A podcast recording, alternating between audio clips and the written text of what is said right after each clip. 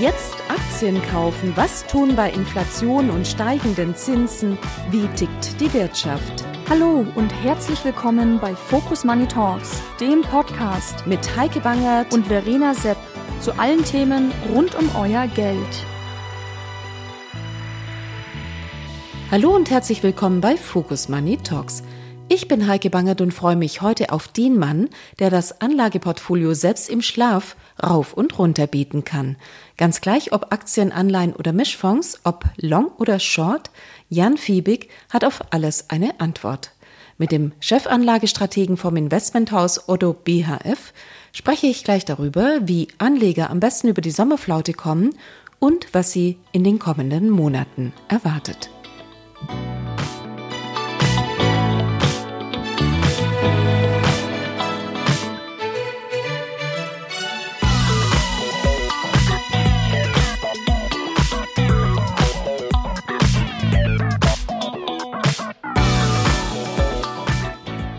Jan, herzlichen Dank, dass du heute Zeit hast, mit mir zu sprechen bei Focus Money Talks über die Volkswirtschaft, über die Märkte, aber natürlich auch über die Finanzmärkte. Herzlich willkommen bei Focus Money Talks. Herzlichen Dank für die Einladung, Heike. Die inverse Zinskurve, da gucken wir seit Monaten drauf und sie zeigt uns eigentlich eine Rezession in den USA an. Und jetzt hören wir ständig, die kommt nicht, der Arbeitsmarkt ist fest, die Daten sind sehr viel besser und wir fragen uns, was passiert da eigentlich? Das ist eine gute einleitende Frage, denn die inverse Zinsstrukturkurve, die war seit 1969 ein sehr, sehr guter Hinweis darauf, ob man eine Rezession bekommt oder nicht. Erstmal vielleicht ganz kurz, was sagt eine inverse Zinsstrukturkurve? Die sagt uns, dass die kurzfristigen Zinsen, entweder zum Beispiel die zweijährigen Zinsen oder die Drei-Monats-Zinsen, dass sie höher sind als die zehnjährigen Zinsen. Und immer wenn das der Fall ist, dann erwarten die Marktteilnehmer, dass in der Zukunft die Zinsen fallen werden. Und das hat eigentlich sehr, sehr gut geklappt, gerade vor der Rezession 2000, vor der Rezession 2007, 2008 hatten wir jedes Mal inverse Zinsstrukturen. Bei allen Rezessionen eigentlich in der USA war das so. Wenn man das sich heute anguckt, dann stellt man fest, dass wir wieder eine sehr, sehr inverse Zinsstrukturkurve haben. Schlimmer als das, was wir hatten vor 2000 oder vor der großen Rezession 2007, 2008. Momentan sind die zehnjährigen Zinsen, die liegen ungefähr bei 3,8 Prozent und die zweijährigen bei 4,8 Prozent. Das heißt, die zweijährigen sind höher. Wenn man das in ein Modell eingibt und einfach berechnet, wie hoch die Rezessionswahrscheinlichkeit in den USA ist, und zwar für die nächsten zwölf Monate, dann stellt man fest, dass diese Wahrscheinlichkeit momentan bei 92 Prozent ist. Wenn man eine andere Frage stellt, ob man momentan eine Rezession hat, dann kommt man zu der genauso, zu der untrüglichen Einschätzung, dass man momentan keine Rezession hat. Ja, die Frage ist, hat man in den nächsten zwölf Monaten eine Rezession? Und die muss man. Genau. Und haben wir das? Also wird die muss passieren? man, wie gesagt, mit einer Wahrscheinlichkeit beantworten und die ist sehr, sehr hoch. Ich habe gesagt, wenn man das in ein Modell eingibt, diese Zahlen, die ich gerade genannt habe, dann kommt man momentan auf eine Wahrscheinlichkeit von 92 Prozent, wenn man nur die Zinsstrukturkurve anguckt, dass man in den nächsten zwölf Monaten eine Rezession hat. Wir können ja eigentlich letztlich auch auf die Lage gucken. Also die Berichtssaison hat gerade angefangen. In den USA ist sie schon im vollen Gange. Hierzulande passiert das auch. Es kommen manche Ergebnisse deutlich besser rein. Ist das letztlich noch eine Abarbeitung der Auftragseingänge, die wir die ganzen Monate oder die ganzen Quartale vor uns hergetragen haben. Genau, weil jetzt gerade hat die Berichtssaison begonnen und diese Daten, die momentan reinkommen, sind nicht schlecht. Genauso wenig sind die volkswirtschaftlichen Daten momentan schlecht, die wir uns angucken. Und deswegen kommt man gerade zu der Situation, dass man momentan noch keine Rezession hat. Warum ist das so? Diese volkswirtschaftlichen Daten und auch das, was jetzt berichtet ist, es bezieht sich natürlich auf die letzte, auf das Q2. Und diese Daten sind weiterhin sehr, sehr gut. Ja? Arbeitsmarktzahlen sind sehr, sehr gut. Momentan aber auch das, was die Unternehmen berichten, ist nicht schlecht. Was erwartet man für dieses Quartal? Für dieses Quartal erwartet man beispielsweise in den USA, dass die Gewinne um ungefähr sieben Prozent einbrechen werden. Das sind nicht die Zahlen, die man hat, wenn man eine Rezession hat. Wenn man eine Rezession hat, dann sieht man typischerweise die Gewinne um 10, 15 Prozent und, und noch mehr einbrechen. Ja, und das hat man halt momentan nicht. Verstehe ich das richtig, dass letztlich sich diese Rezession, die sich ankündigt über diese Zinsstrukturkurve, dass die sich nach hinten verschiebt? Möglicherweise sehen wir das erst in 2024. Und ich muss ja dazu noch sagen, in Deutschland sind wir in der technischen Rezession, aber eben nur die technische Rezession. Genau, das vergessen vergessen die meisten Menschen, die sich Finanzmärkte angucken, dass Zinserhöhungen mit einem großen, mit einer so großen zeitlichen Verzögerung auf die Volkswirtschaften wirken. Ich gebe dir mal ein Beispiel. Die erste Zinserhöhung, die wir in den USA hatten, die war am 16.03. letzten Jahres. Und erst im Juli ist die EZB hergegangen und hat das erste Mal die Zinsen erhöht. Typischerweise wirken solche Zinserhöhungen erst 12 bis 18 Monate, also mit einer sehr, sehr größeren Verzögerung auf das Wachstum und noch länger, den Tiefpunkt der, der Inflation, den hat man typischerweise erst nach 36 Monaten, nachdem die erste Zinserhöhung erfolgt ist. Deswegen werden wir jetzt in der Phase kommen, wo sich das volkswirtschaftliche Wachstum abschwächen wird und gleichzeitig die Inflation zurückgehen wird. Das ist die Situation, in der wir momentan leben. Mhm. Jan, wie sieht diese Phase aus? Beschreibe das mal. Was passiert da mit den Konsumenten? Was machen die Unternehmen? Also wird nicht mehr investiert? Wird händeringend nach Aufträgen gesucht? Werden Rabatte gegeben? Also momentan ist, es, ist die Situation so, dass weiterhin in den USA die Wirtschaft sehr fest ist, dass auch der Konsum sehr fest ist. Das liegt daran, dass wir momentan eine sehr, sehr ungewöhnliche Situation haben, weil wir einen Angebotsschock hatten und keinen Nachfrageschock hatten. Bei einem Angebotsschock ist die Situation so, dass die Preise sehr, sehr stark gestiegen sind und dass deswegen die Zinsen erhöht worden sind. Aber weiterhin ist der Konsum sehr fest, aber der Arbeitsmarkt sehr fest ist. Wie gesagt, wir haben momentan in den USA 9,8 Millionen offene Stellen. Das heißt, der Arbeitsmarkt, der brummt momentan, der ist zu heiß gelaufen. Und deswegen gehen die Zentralbanken momentan her und erhöhen die Zinsen. Die Wirkung davon ist, wenn die Zinsen steigen, dann wirkt sich das auf bestimmte Sektoren unterschiedlich aus. Einen Sektor, der momentan sehr stark davon betroffen ist, offensichtlich der Immobiliensektor. Warum? Wenn du dir vorstellen, vor ein paar Monaten hast du noch eine langfristige Finanzierung in Deutschland bekommen für ein Prozent. Und momentan ist man halt viel, viel, viel höher, je nach der Laufzeit, bis über vier Prozent Zinsen, die man heute bezahlt, wenn man eine Immobilie finanziert. Das heißt, dieser Sektor geht zurück. Andere Sektoren, die betroffen sind, ist natürlich der Bankensektor. Warum? Vielleicht hast du mitbekommen, in den USA, da gab es so eine kleine Bankenkrise. Und diese kleine Bankenkrise, die da, kam daher, dass Banken hergegangen sind und sehr langfristig Gelder gebunden haben. Und als die Zinsen dann gestiegen sind, hat sich das ausgewirkt und die Banken haben sehr, sehr hohe unrealisierte Verluste gehabt. Auf den Konsumenten wird sich das jetzt erst langsam auswirken. Und zwar auf eine Weise, die sehr, sozial sehr ungerecht ist. Typischerweise leiden die Menschen, die am wenigsten Geld haben unter solchen Zinserhöhungen und Kostensteigerungen am meisten. Und deswegen warnen ja momentan auch die Bundesregierung dafür, dass bestimmte Menschen in Deutschland in eine Überschuldung laufen. Warum? Einfach weil die Kosten sehr stark gestiegen sind. Und wenn man eine Familie hat und eine Familie mit drei oder vier Kindern ernähren muss, vielleicht alleinerziehend ist, ganz viele Menschen heute kommen in die Situation, dass die Überschuldung zunimmt. Und das trifft momentan viele Familien. Im letzten Jahr zum Beispiel ist die Verschuldung von solchen Familien, die einkommensschwach sind, enorm gestiegen. Und das ist die Situation, die man momentan hat. Eher wohlhabende Menschen, die leiden darunter viel, viel weniger. Und deswegen macht es ja auch gerade Sinn, diese Inflation sehr hart zu bekämpfen. Deswegen wünschen sich ja auch viele Menschen, dass die Zentralbanken sehr stark dagegen vorgehen, weil diese Auswirkungen der Inflation so sozial ungerecht sind. Die Inflationsraten sind ja schon ein Stück weit runtergekommen. In der Eurozone waren es im Juni 5,5 Prozent und ungefähr drei Prozent in den USA. Da ist ja dann im Zweifel nicht mehr ganz so viel zu machen, könnte man annehmen, zumal das ja auch noch ein bisschen nachwirken dürfte. Was denkst du, werden die Zentralbanken jetzt machen? Es wird ja sicherlich sowas wie eine Sommerpause geben, aber im Herbst muss vielleicht das ein oder andere noch nachkorrigiert werden. Genau, also sehr, sehr wahrscheinlich, dass die Zentralbanken jetzt hergehen werden und die Zinsen nochmal anheben werden, sowohl in Europa als auch in den USA. Wir erwarten dass in den USA nochmal eine Zinserhöhung stattfinden wird von 25 Basispunkte. Das gleiche erwarten wir für Europa.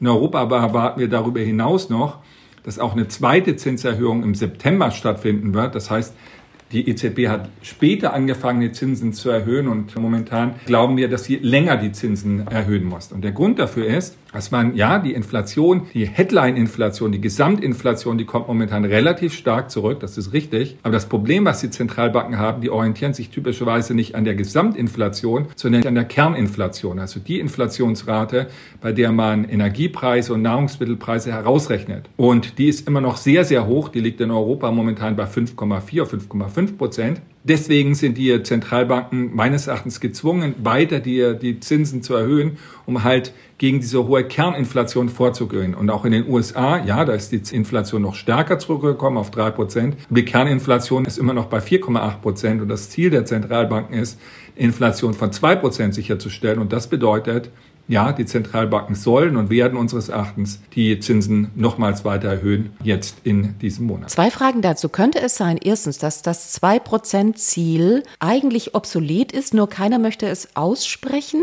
Und die andere Frage, könnte es sein, dass man auch über das Ziel hinausschießt und die Wirtschaft so ein bisschen mehr ausbremst, als man eigentlich möchte? Also ich glaube erstmal das Ziel, dass sich Zentralbanken ein Ziel gegeben haben von zwei Prozent oder ein asymmetrisches Ziel von zwei Prozent gegeben haben, ist völlig richtig. Und immer wieder wird diskutiert, wenn man eine sehr niedrige Inflation hat, vielleicht erinnert sich daran äh, noch, da hat man der EZB gesagt, dass sie das Ziel weiter senken sollen. Momentan sagt man der EZB, sie soll es weiter erhöhen.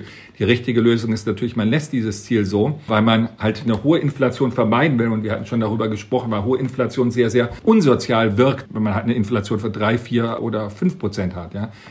Belastet gerade die Menschen, die wenig haben, extrem stark. Deswegen ist es richtig, an diesem Ziel festzuhalten. Und es ist auch richtig, meines Erachtens, dass die EZB ihren Pfad fortsetzt und die Zinsen weiter erhöht damit man diese hohe Kerninflation zurückbekommt und auch die Inflationserwartungen zurückbekommt. Das ist das Ziel, das die Zentralbanken haben und ich bin relativ sicher, dass Frau Lagarde das so umsetzen wird und dass ja auch der EZB-Rat, der ein bisschen hawkischer, ein bisschen falkenhafter geworden ist, das in den nächsten Monaten so umsetzt. Der Preis dafür ist natürlich, dass man eine Rezession das, darüber haben wir zu Anfang gesprochen, in Kauf nimmt. Aber es ist natürlich richtig, dass man diese Abkühlung der kurze Zeit hinnimmt, damit man dieses große Problem der Inflation bekämpft. Die Wirtschaft läuft nicht ganz so, wie sie soll. Das ist in einem solchen Zyklus nichts wirklich Verwunderliches. Aber man hatte doch sehr starke Hoffnungen auf China gesetzt. Die nach Corona-Erholung, die nicht ganz so kommt, wie sie denn soll. Ist denn China tatsächlich so der Anker oder ist das bisschen so die Ausrede dafür, dass es nicht läuft? Also ich glaube, in China kann man eins sehr klar sagen, das niedrige Wachstum, was wir im letzten Jahr hatten von drei Prozent, das wird dieses Jahr deutlich übertroffen. Ich gebe dir mal ein Beispiel. Der Internationale Währungsfonds, der geht momentan in seiner Aprilschätzung davon aus, dass das Wachstum in China bei 5,2 Prozent liegen wird. Das glauben wir auch, so um die fünf Prozent. Das ist die ähm, wahrscheinlichste Variante, die man hat. Also höher als letztes Jahr, aber nicht so hoch wie in den Jahren davor. Warum ist das Wachstum in China nicht so hoch wie zuvor?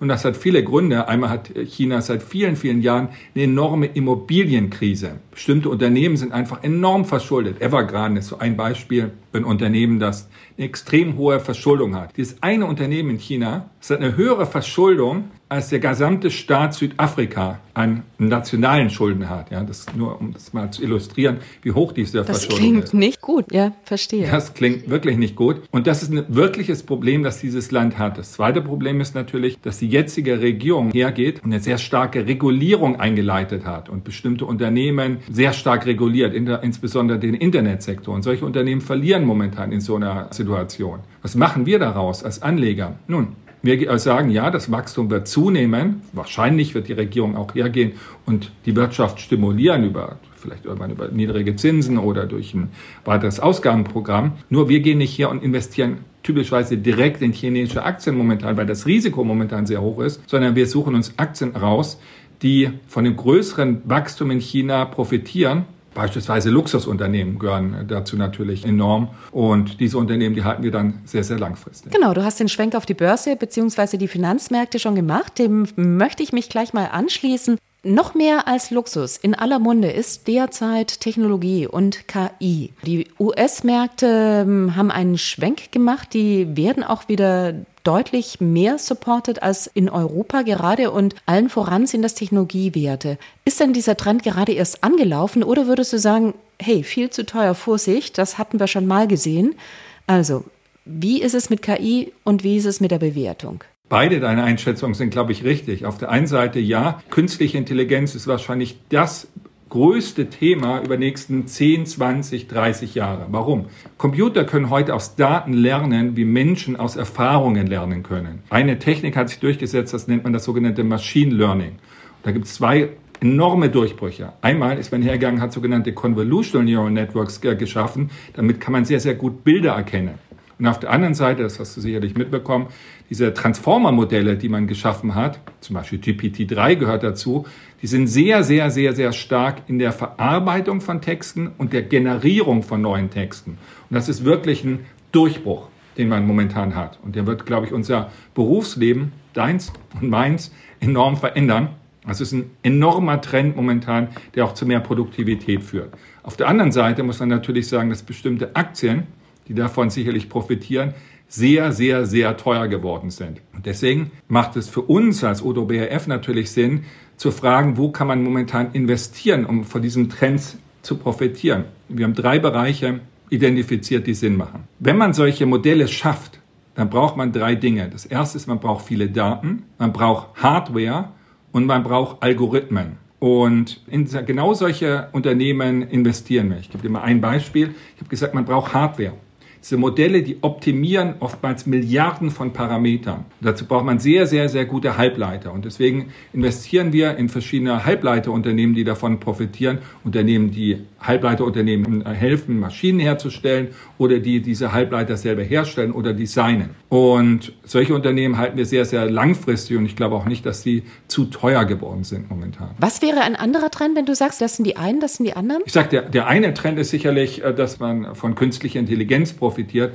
Große andere Trends sind momentan sicherlich an den Märkten, dass man sagt, es gibt enorme Veränderungen im Konsumverhalten, wie wir Reisen buchen, wie wir bezahlen, solche Dinge. Und da gibt es viele Unternehmen, die kaufen wir nicht auf Wochenbasis, sondern die identifizieren wir und halten die oftmals über viele Jahre, weil wir glauben, Sinn macht, Qualitätsunternehmen zu kaufen und die dann sehr, sehr, sehr lange zu halten. Das ist das, was Odo BAF macht. Eine dritte Möglichkeit von dem Wachstum, das jetzt kommt, zu partizipieren. Ich habe schon angesprochen, das Wachstum in China wird sicherlich zunehmen. Ja, es wird nicht mehr so hoch sein wie in der Vergangenheit. Es wird nicht mehr bei 8, 9 Prozent liegen, aber es wird über 5 Prozent liegen. Und sich dort Unternehmen zu suchen, die davon profitieren. Das ist ein anderer Trend, der, glaube ich, wichtig ist. Und der letzte Trend, so ein bisschen unter die Räder gekommen ist in letzter Zeit, ist der Trend hin zu Aktien aus dem Gesundheitsbereich. Da gibt es auch momentan sehr, sehr viele Möglichkeiten und diese Aktien sind eher billiger geworden und nicht teurer geworden. Das ist ein weiterer Trend. Vielleicht noch den allerletzten Trend, der, den wir momentan sehen, ist,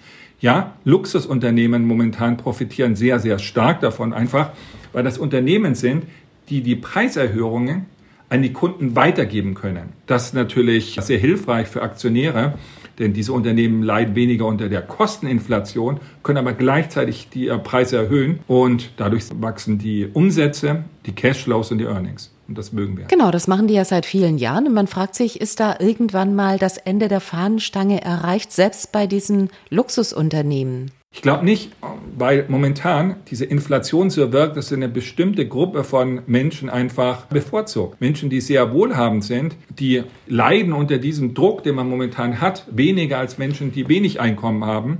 Und deswegen bleibt diese Nachfrage nach Luxusgütern, das siehst du bei Reisen. Schau dir mal an, wie stark Reisen teurer geworden sind wenn du dir den Uhrenmarkt anguckst, wenn du dir den Markt für Mode anguckst, dann siehst du, dass dort die Preise sehr, sehr stark gestiegen sind. Und das geht momentan weiter, leider. Aber das ist so ein Trend, den man sieht. Und die Leute, die sich das leisten können in dem Segment, die können das auch weiterhin machen. Und deswegen wächst der Umsatz dort sehr stark momentan. Wenn du über diese Trends sprichst, dann denkst du sicherlich nicht an die nächsten drei Monate, sondern an die nächsten drei bis fünf Jahre oder noch länger. Wie lange muss man Geduld mitbringen und wie lange muss man investiert sein, wenn man in den Trends folgt? Ich glaube, dass grundsätzlich für Aktien gilt, wenn man kürzer als ein Jahr investiert in Aktien, dann spekuliert man. Ich gebe dir mal die Zahlen dafür, die wir uns angucken.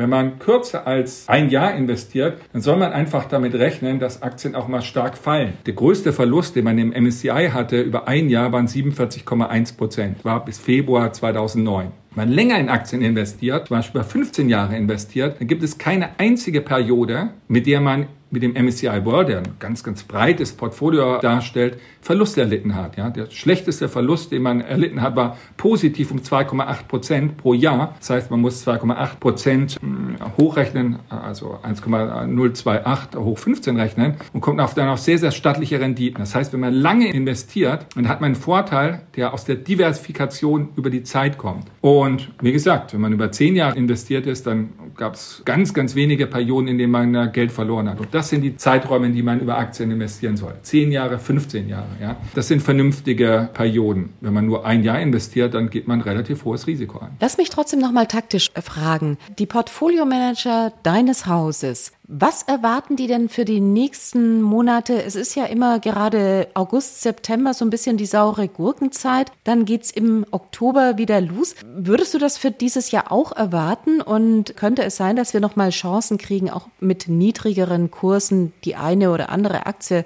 aufzupicken? Wir erwarten, dass die Gewinne in diesem Quartal fallen werden. Ich habe gesagt um sieben Prozent. Das ist eine realistische Annahme für zumindest für die USA, für Europa in gleicher ähm, Ordnung.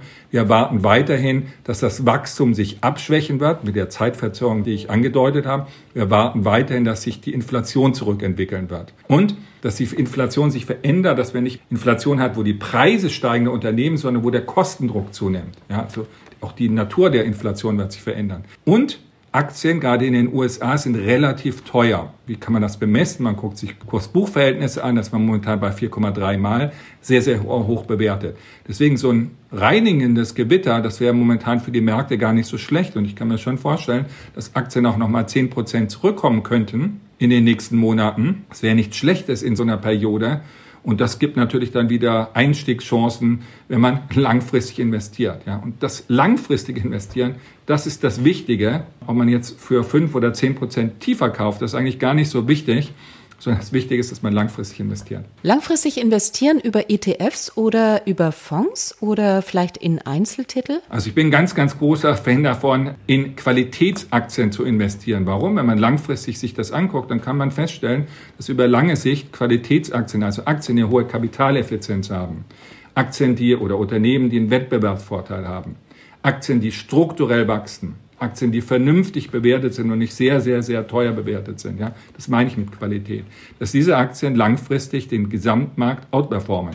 Und ich glaube, so eine Anlagestrategie, die verfolgen wir halt sehr langfristig. Es kann schon mal sein, dass man über drei Monate schlechter ist als eine Benchmark, aber ich glaube, dieser Qualitätsansatz, der kann dafür sorgen, dass man eine Zusatzrendite am Kapitalmarkt erzielt. Mhm. Also dann möglichst ein Gesamtportfolio gehen und breit diversifizieren. Ohne Zweifel. Es gibt zwei Vorteile, die man umsonst bekommt an Kapitalmärkten. Es gibt ganz, ganz wenige andere Sachen, die man umsonst an Kapitalmärkten bekommt.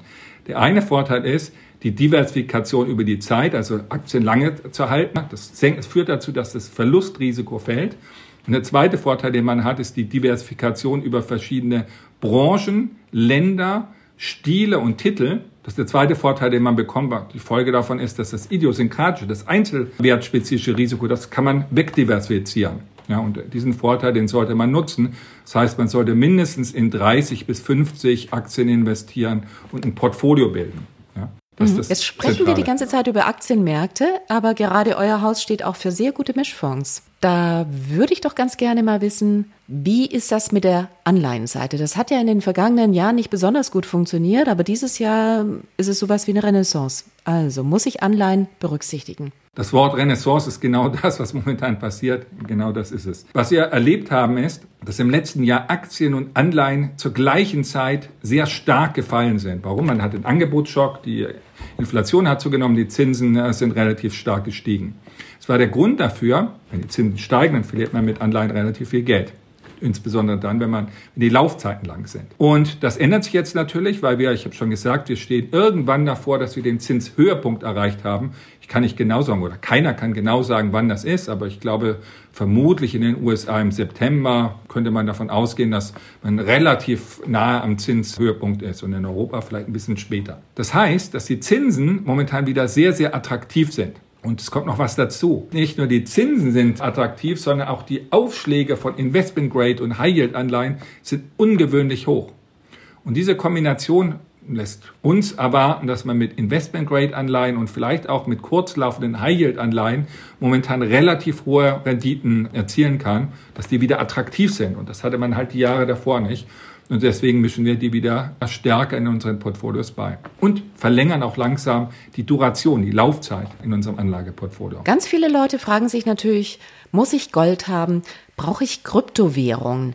Und dann frage ich dich, brauche ich das? Also, Kryptowährung ist, glaube ich, nur für die Menschen geeignet, die eine sehr, sehr hohe Verlusttoleranz haben. Das ist typischerweise für die Kunden, die bei uns anlegen, nicht der Fall. Die haben ein sehr großes Bedürfnis nach Werterhalt. Wenn man zu viel Geld hat oder damit spielen möchte und, und hohes Risiko eingehen möchte, dann äh, sind Kryptowährungen geeignet. Oder mit anderen Worten, wer eher das Risiko sucht und weniger die Rendite, der ist bei Kryptowährungen, glaube ich, ganz gut aufgehoben. Bei Gold ist es ganz anders. Wenn man Gold in ein Portfolio beimischt, einem reinen Aktienportfolio beimischt, dann kann man feststellen, dass das Rendite-Risiko-Verhältnis über sehr, sehr lange Zeiträume besser wird. Das kann man ausrechnen, wie stark sollte der Goldanteil sein. Kommt man so, wenn man das über ganz, ganz lange Perioden macht, auf einen optimalen Goldanteil, wenn man ein reines Aktienportfolio hat, von 9,1 Prozent. Also macht es Sinn, Gold einem Aktienportfolio beizumischen, um das Rendite-Risiko-Verhältnis langfristig zu optimieren. Ja, das macht Sinn. Mhm.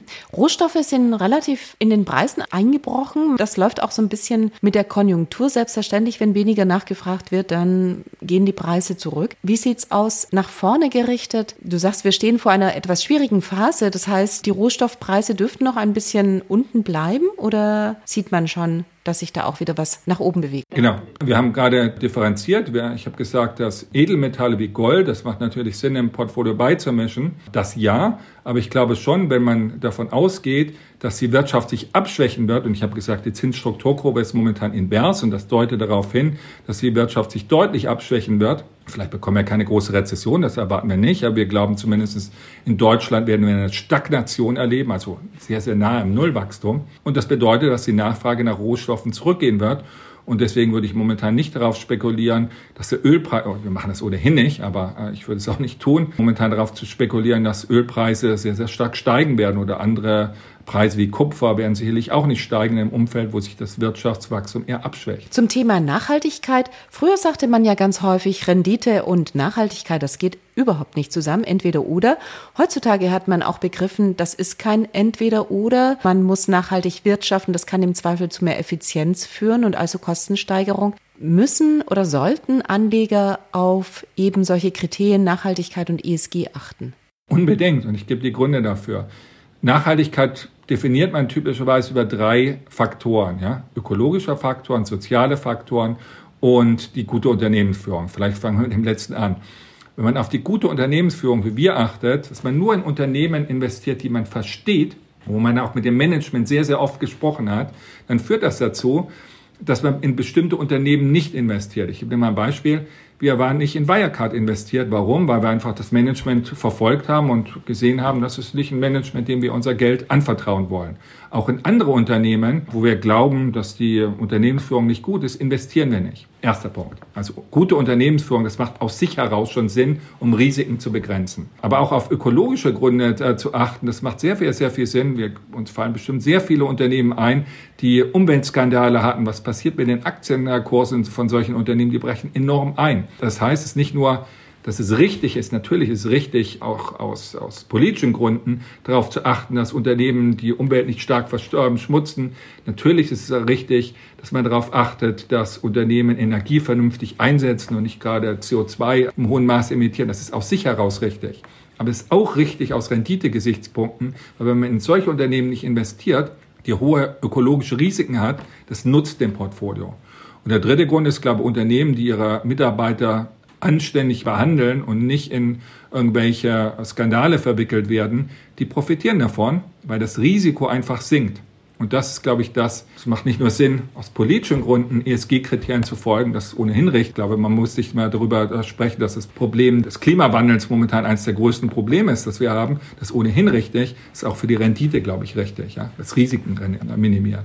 Deswegen machen wir das, ja. Aus beiden Gründen. Jan, lass uns zuletzt noch drüber nachdenken, nochmal über KI. Wir hatten schon darüber gesprochen. Da gibt's ja nun schon Modelle, wonach KI tatsächlich den MSCI World geschlagen hat. Das machen nicht viele Fondsmanager und die Frage ist natürlich schon, müssen wir jetzt alle Angst haben? Also erstens die Fondsmanager, aber ich natürlich auch, weil Interviews führen, das kann so ein KI-Chatbot vielleicht auch besser, als ich das kann. Also müssen wir uns da Gedanken machen oder vielleicht auch Sorgen machen, dass unsere Jobs nicht mehr sicher sind? Vielleicht darf ich das sagen, das ist eine typische deutsche Frage. Wir machen uns Sorgen dafür, dass wir einen Wandel bekommen formeln, der eigentlich in sich positiv ist. Nein, ich glaube, wenn ich auf KI achte, dann glaube ich, dass es uns als Menschen einfach effizienter macht. Ich gebe dir mal zwei Beispiele. Wir haben vorher darüber gesprochen, über Rezessionswahrscheinlichkeiten.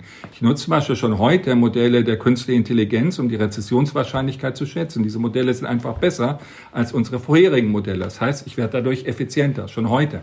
Ich glaube, auch in Zukunft werde ich einfach effizienter werden, wenn ich in meinen Teamsbesprechungen hergehe und die Texte werden dann transkribiert. Ja, und ich kann dann zum Schluss Fragen stellen, was waren die wesentlichen Punkte in, der, in diesem Meeting und das kann das auch nochmal zusammenfassen. Das heißt, wir werden dadurch effizienter durch den Einsatz der künstlichen Intelligenz.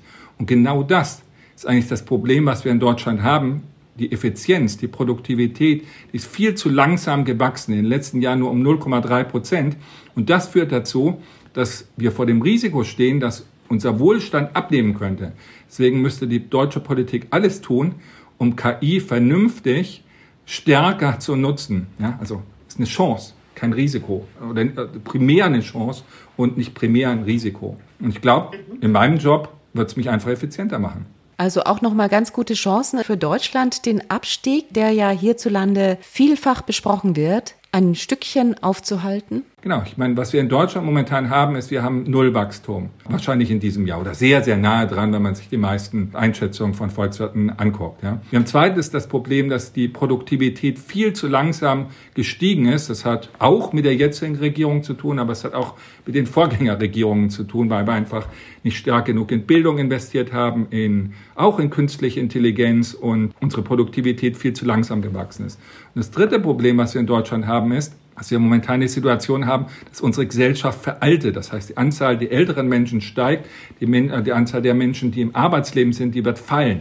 Und das ist ein enormes Risiko, das man hat. Das erste Mal in sieben Jahrzehnten, seit es diese Bundesrepublik gibt, ist das Risiko wirklich real, dass unsere Kinder, die Generation meiner Kinder, weniger wohlhabend ist als die Vorgeneration. Und das bedeutet für mich, dass man alle Möglichkeiten, die man hat, nutzen sollte. Dass man dafür sorgt, dass Frauen besser im Berufsleben sind, dass man bessere Bildung hat, ja, dass man in künstliche Intelligenz investiert und andere Methoden. Ich glaube, das ist ein sehr einfacher Rat, den man geben kann.